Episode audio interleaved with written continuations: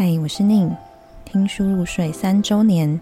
今年开始启动了与 Spotify 合作的订阅制。如果你有在使用 Spotify 的平台的话，开始会有增加锁头的付费解锁内容。如果你有兴趣收听更多的说书内容，或者你愿意支持我的话，欢迎你到 Spotify 平台上面去点击。那如果你习惯使用不同的收听平台的话，敬请期待我之后更多功能的开通。在这边也谢谢你的收听。那我们就在说书当中相见。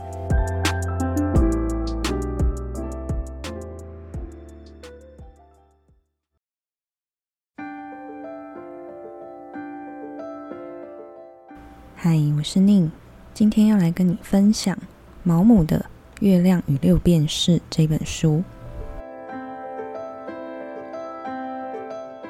《月亮与六便士》这本书，不知道你有没有看过？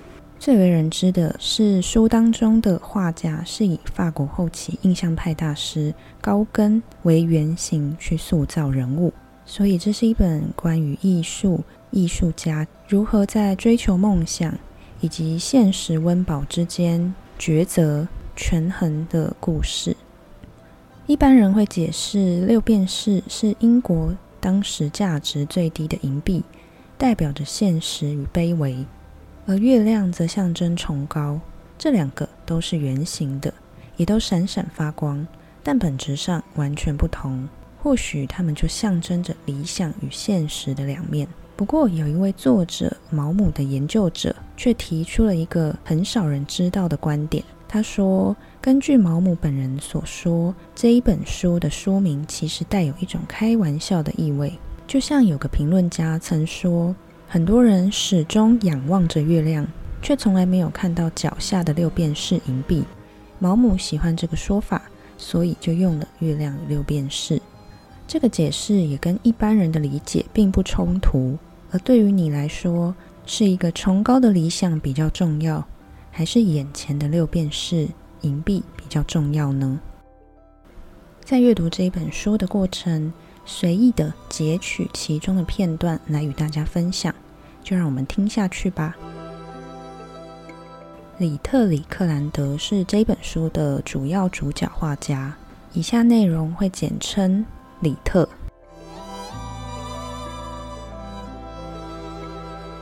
刚认识他的时候，从来没有注意过他有什么与众不同，但今天却很少有人不承认他的伟大。所谓的伟大。不是走鸿运的政治家，或是立战功的军人，这种人显赫一时，与其说是他们本身的特质，倒不如说沾了他们地位的光。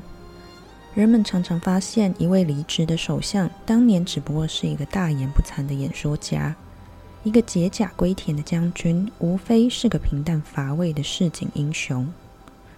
但是李特的伟大，却是真正的伟大。你可能不喜欢他的作品，但不论如何，你不能不对他感兴趣，因为他的作品使你不能平静，扣紧心弦。崇拜者对他的赞颂，或者贬义者对他的诋毁，都有可能出于偏颇和任性。但有一点是不容置疑的，那就是他是天才。在艺术当中，可能最令人感兴趣的是艺术家的性格。如果艺术家富有独特的性格，尽管他有一千个缺点，许多人也会选择原谅。一个艺术家，画家也好，诗人也好，音乐家也好，用他的崇高或是美丽的作品，把世界装点起来，满足人们的审美意识。但这也跟人类的本能一样，都有其粗野狂暴的一面。在把作品奉献给世人的同时，艺术家也把他个人的伟大才能呈现到你的眼前。去探索一个艺术家的秘密，蛮有一种阅读侦探小说的迷人的味道。这过程中的奥秘就在于无法找到答案。关于李特，琢磨的再多，为画家树碑立传，归根究底还是他的作品。李特由于说不清楚，对于自己的经历讲得支离破碎。许多空白都需要我用自己的想象去填补。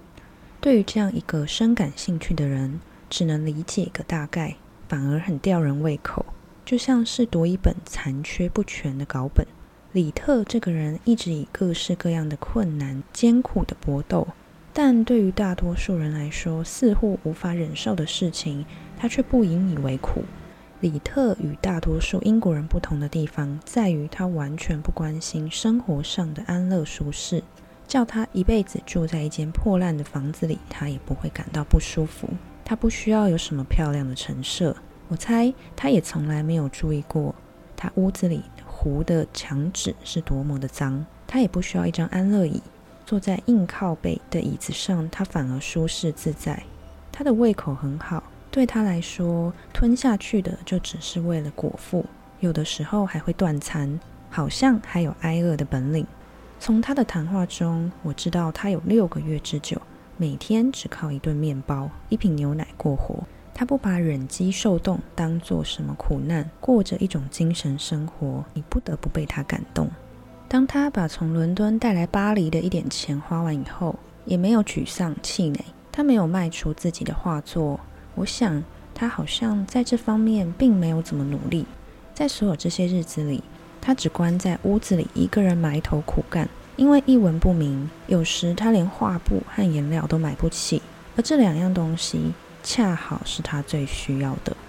和他对话中，我了解到他在绘画上遇到的困难很大，因为他不愿意接受别人指点，不得不花更多的时间摸索技巧上的问题。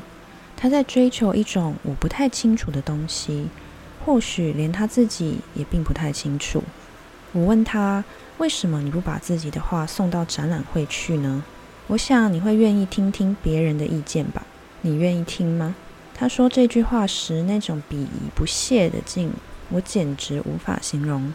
难道你不想成名吗？大多数画家对于这一点还是不能无动于衷的。真幼稚！如果你不在乎某一个人对你的看法，那一群人对你的意见又有什么关系？但并不是人人都是理性动物啊。成名的是哪一些人？是评论家、作家、证券经纪人，还有女人。想到那些你从来不认识、从来没见过的人被你的画笔打动，或者泛起种种的遐思或感情的激荡，难道你不会开心吗？每个人都喜欢权力。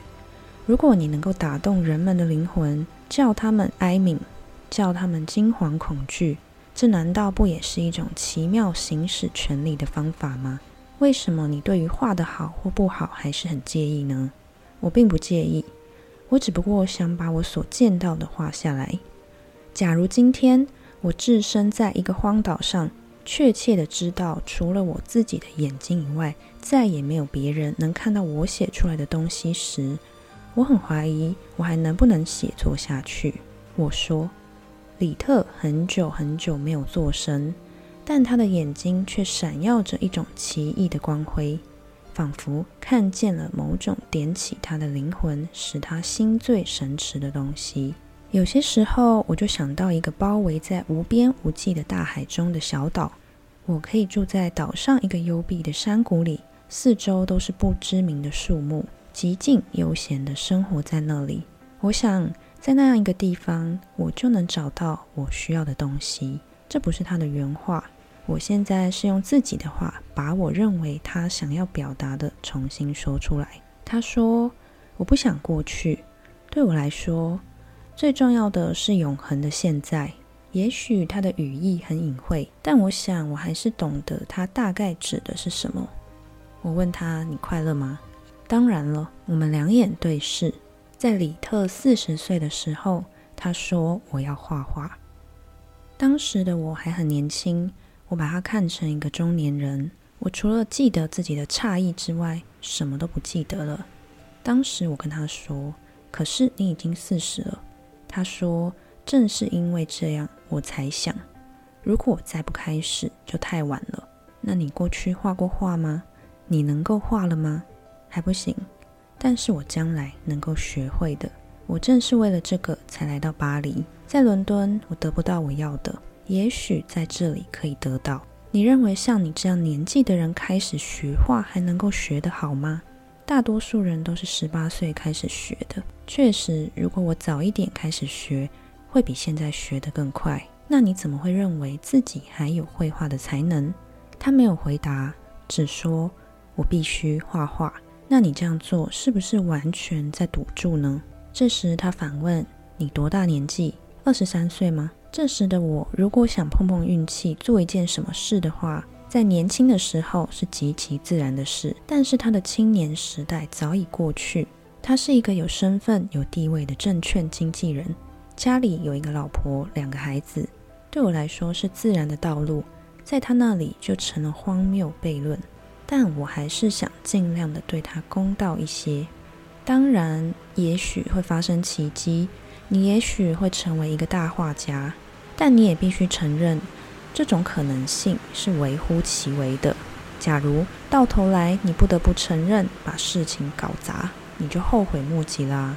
而他只是又重复了一次：“我必须画画。”假如你最多只能成为一个三流画家，你是不是还认为值得把一切都抛弃呢？不管怎么说。其他各行各业，假如你才华不出众，并没有什么关系，只要日子还过得去，就能够舒舒服服。但当一个艺术家就不一样啊！你还真是傻瓜！他骂道：“我告诉你，我必须画画，我游不了我自己。一个人要是跌进水里，他游泳游得好不好是无关紧要的，反正他得挣扎出去，不然就得淹死。”他的话语里流露一片热忱。我不由自主地被他感动，我好像感觉到一种猛烈的力量正在他身体里奋力挣扎，而这种力量非常强大，压倒一切。我理解不了，感觉他似乎真的被魔鬼附身，而我觉得他可能一下子就被那个东西撕得粉碎，但从表面上来看却看不出来。他就坐在那儿，穿着一件破旧的上衣。戴着一顶早就该服侍的圆顶帽，我真不知道别人会把他当做什么样的人。他的裤腿像两只口袋，手并不是很干净，下巴全是胡子，脸像又笨拙又粗野。不行，我无法判断他是一个什么样的人。那难道你不打算回到你妻子的身边吗？他说：“永远不回去了。”你不在乎别人把你当成一个彻头彻尾的混蛋吗？你不在乎你的妻儿去讨饭吗？一点也不在乎。他说：“不知道在你的生命中有没有这样子的一件事情，是从你的内心深处对你呼唤，像是灵魂深处的渴望。可能很多人一辈子都不会有过这样子的经验，也不知道那会是什么样的事情。但这样的故事却让我们可以去想想，在我们的生命里。”有没有过任何的一件事情是让我们悸动不已、奋不顾身想要去追求的呢？月亮与六便士预计分成两集来分享，那我们下一回待续，下一集再见哦，拜拜。